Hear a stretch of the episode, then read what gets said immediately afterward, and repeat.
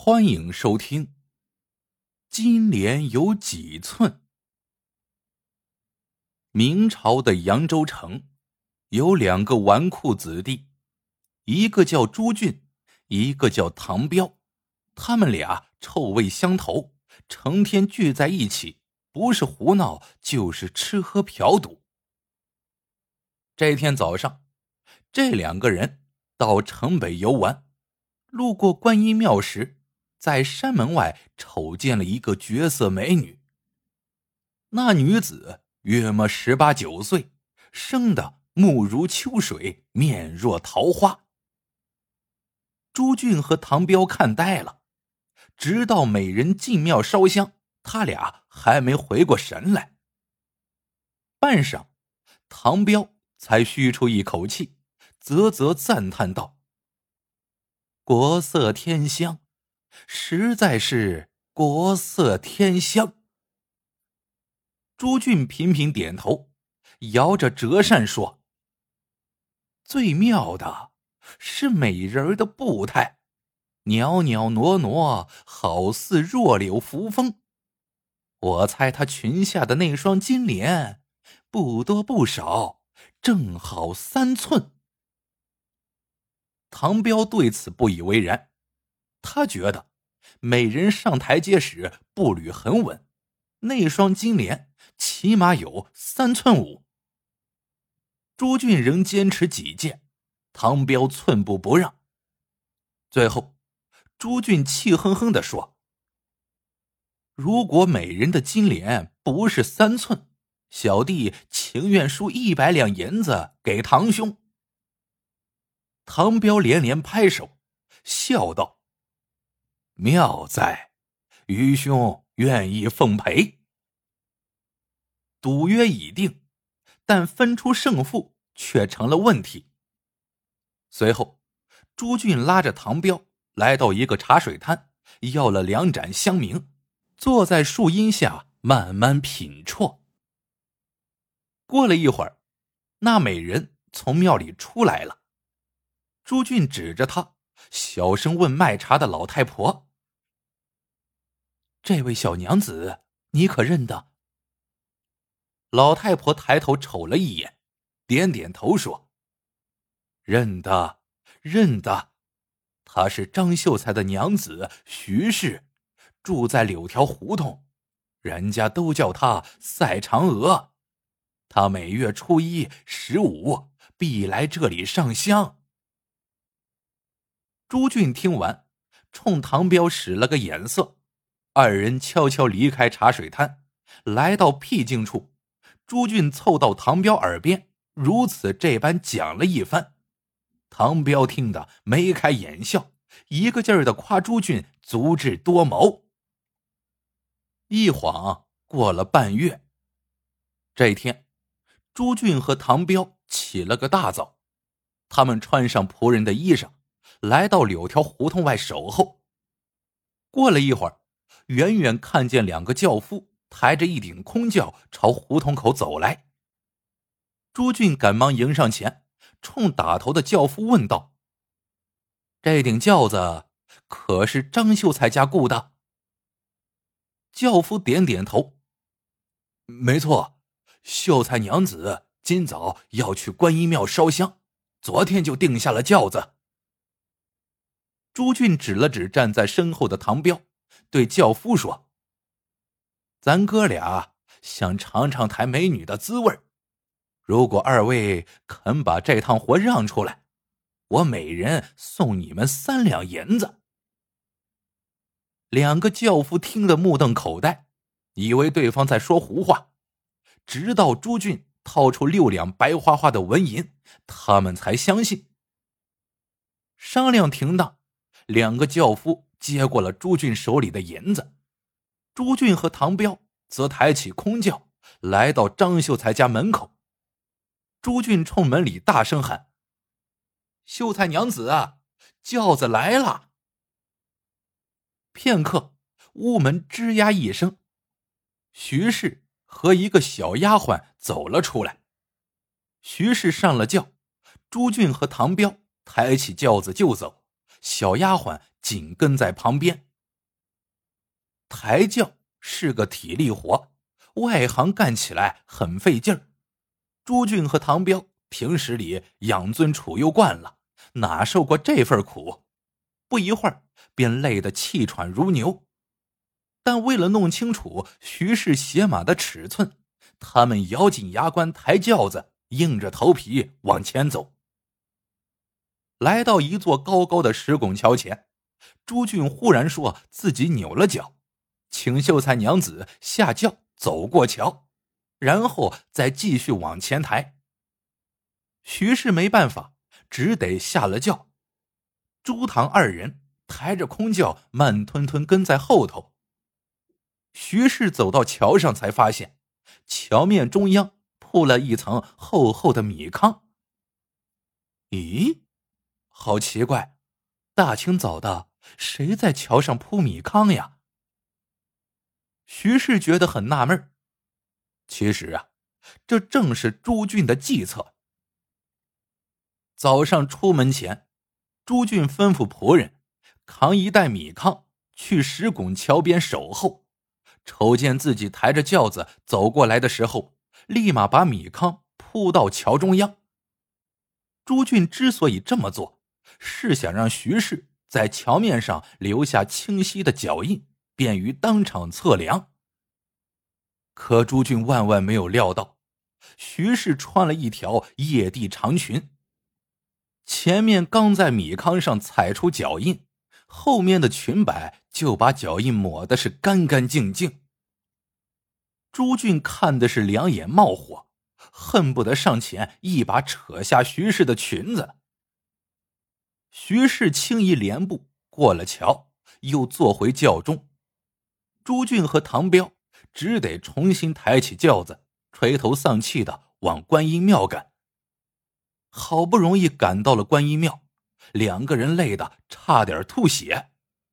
等徐氏和小丫鬟进了庙，唐彪一屁股坐在地上，哭丧着脸说：“哎，白白辛苦了这一趟呀，可累死我了。”两个阔少白当了一回轿夫。徐氏那双金莲的尺寸仍是个谜。朱俊没有灰心丧气，相反，为弄清楚徐氏鞋码的愿望更加强烈了。不久，他又想出个新主意，那就是窃取徐氏的绣花鞋。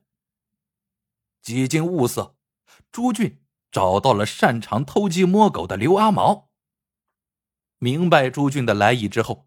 刘阿毛索银二十两，朱俊满口答应。刘阿毛承诺当晚就动手，保证把徐氏的绣花鞋给偷来。当天夜里，朱俊、唐彪和刘阿毛悄悄来到柳条胡同，三人摸到张秀才家门口。刘阿毛先侧耳听了听里面的动静，确信张家人都已睡下。他掏出工具，拨开门栓，一闪身钻了进去。朱俊和唐彪躲在一棵大树后，等待刘阿毛把绣花鞋偷出来。等了好久，刘阿毛终于满头大汗的从张家溜了出来。朱俊赶紧凑上前，压低声音问道：“，到手了吗？”刘阿毛摇摇头。恨恨的骂道：“妈的，活见鬼了！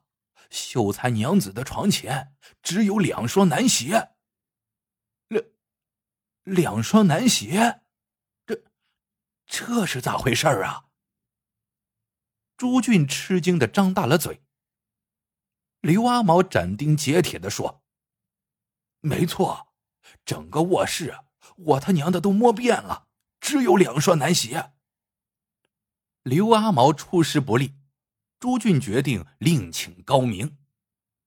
这回他找到了惯偷汪大鹏，答应事成之后给银三十两。可是汪大鹏在张秀才家倒腾了半夜，仍没偷到徐氏的绣花鞋。他的说法跟刘阿毛如出一辙，也说床前只有两双男鞋。里里外外找了个遍，根本没发现女人穿的鞋子。事情越来越诡异，朱俊和唐彪更加好奇，他们赌咒发誓，一定要把真相弄个水落石出。费尽周折，朱俊请到了江南第一神偷梁尚飞。梁尚飞端足了架子，张口要银一百两。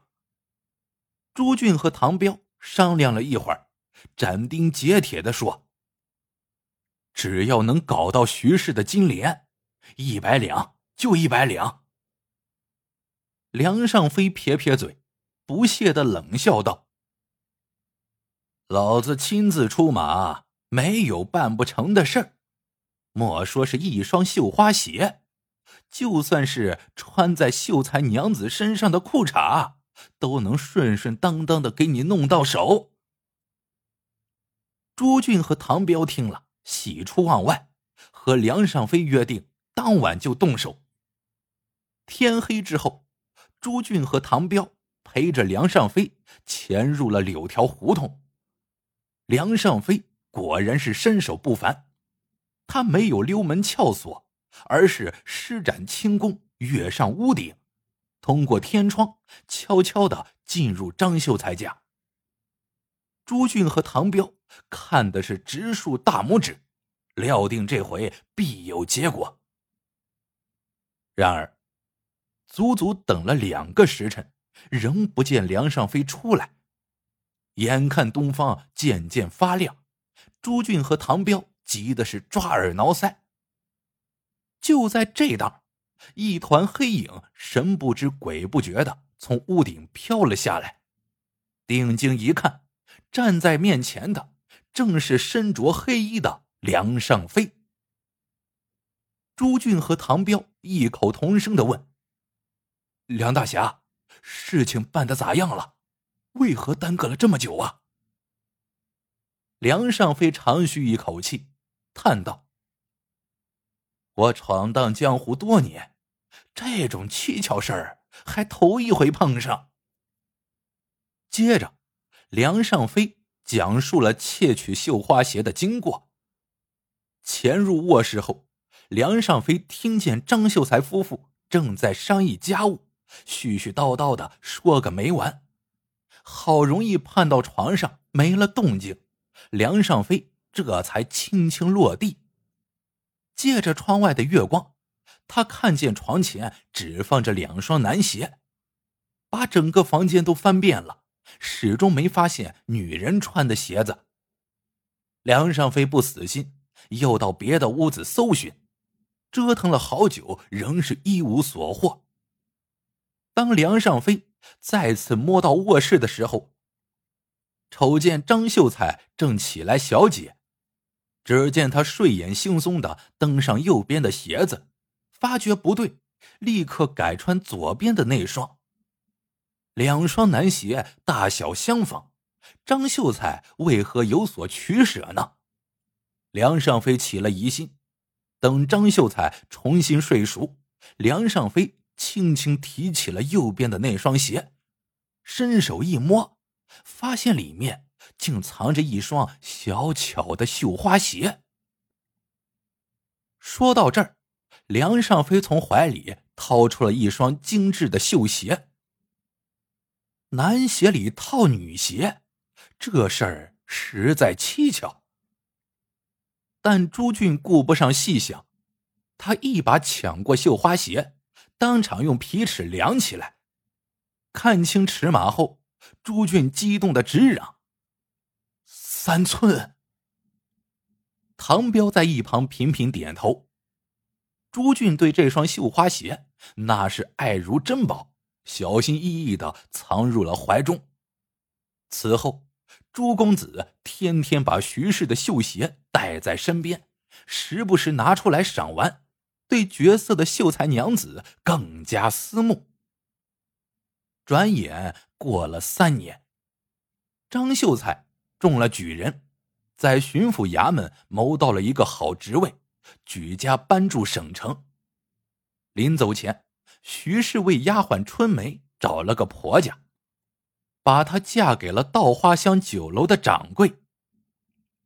这天中午，朱俊和一帮狐朋狗友在稻花香聚餐，席间，几个花花公子谈起了女人的小脚。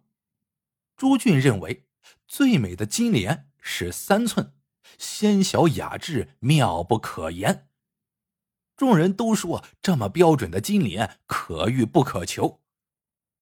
见大家不相信，朱俊从怀里摸出了徐氏的绣花鞋，他把绣花鞋递给在座众人，得意的说：“这是张举人娘子的金莲，不多不少，正好三寸。”众人争相观赏，无不啧啧称奇。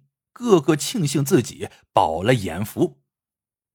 这时，丫鬟春梅正好打旁边经过，见此情形，忍不住扑哧一声笑了。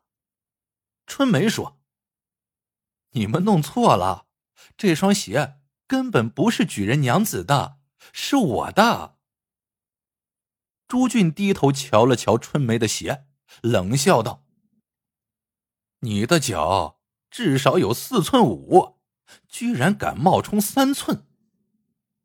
春梅辩解道：“三年前我还小，鞋码只有三寸，这双绣花鞋确实是我的，不知何故丢失了。”听了这话，众人面面相觑。春梅顿了顿，又说：“另外。”举人娘子的脚是天足，根本穿不了这么小的绣花鞋。举举人娘子的脚是天足，这这怎么可能啊？朱俊听得瞠目结舌。春梅点点头，道出了内中的隐情。原来，徐氏从小娇生惯养。哭着闹着不肯缠足，父母对他百般溺爱，任其双脚变成了天足。可是徐氏长大后才发觉，虽然自己貌若天仙，但因为生了一双大脚，始终嫁不出去。后来，徐家找到了一个姓张的穷秀才，倒贴银子才把女儿嫁给了他。徐氏对自己的大脚很自卑，千方百计加以掩饰。她不会女红，又不好意思请人做大号的绣鞋，平日里只能穿丈夫的鞋子。为了遮丑，徐氏天天穿曳地长裙，走路还故意装小脚。听罢春梅的讲述，朱俊终于恍然大悟。明白了，徐氏的床前为啥只有两双男鞋？看来梁尚飞为了骗那一百两银子，用春梅的绣花鞋冒充徐氏的金莲，而且还胡编了一段离奇的情节。好了，这个故事到这里就结束了。喜欢的朋友们，记得点赞、评论、收藏。感谢您的收听，我们下个故事见。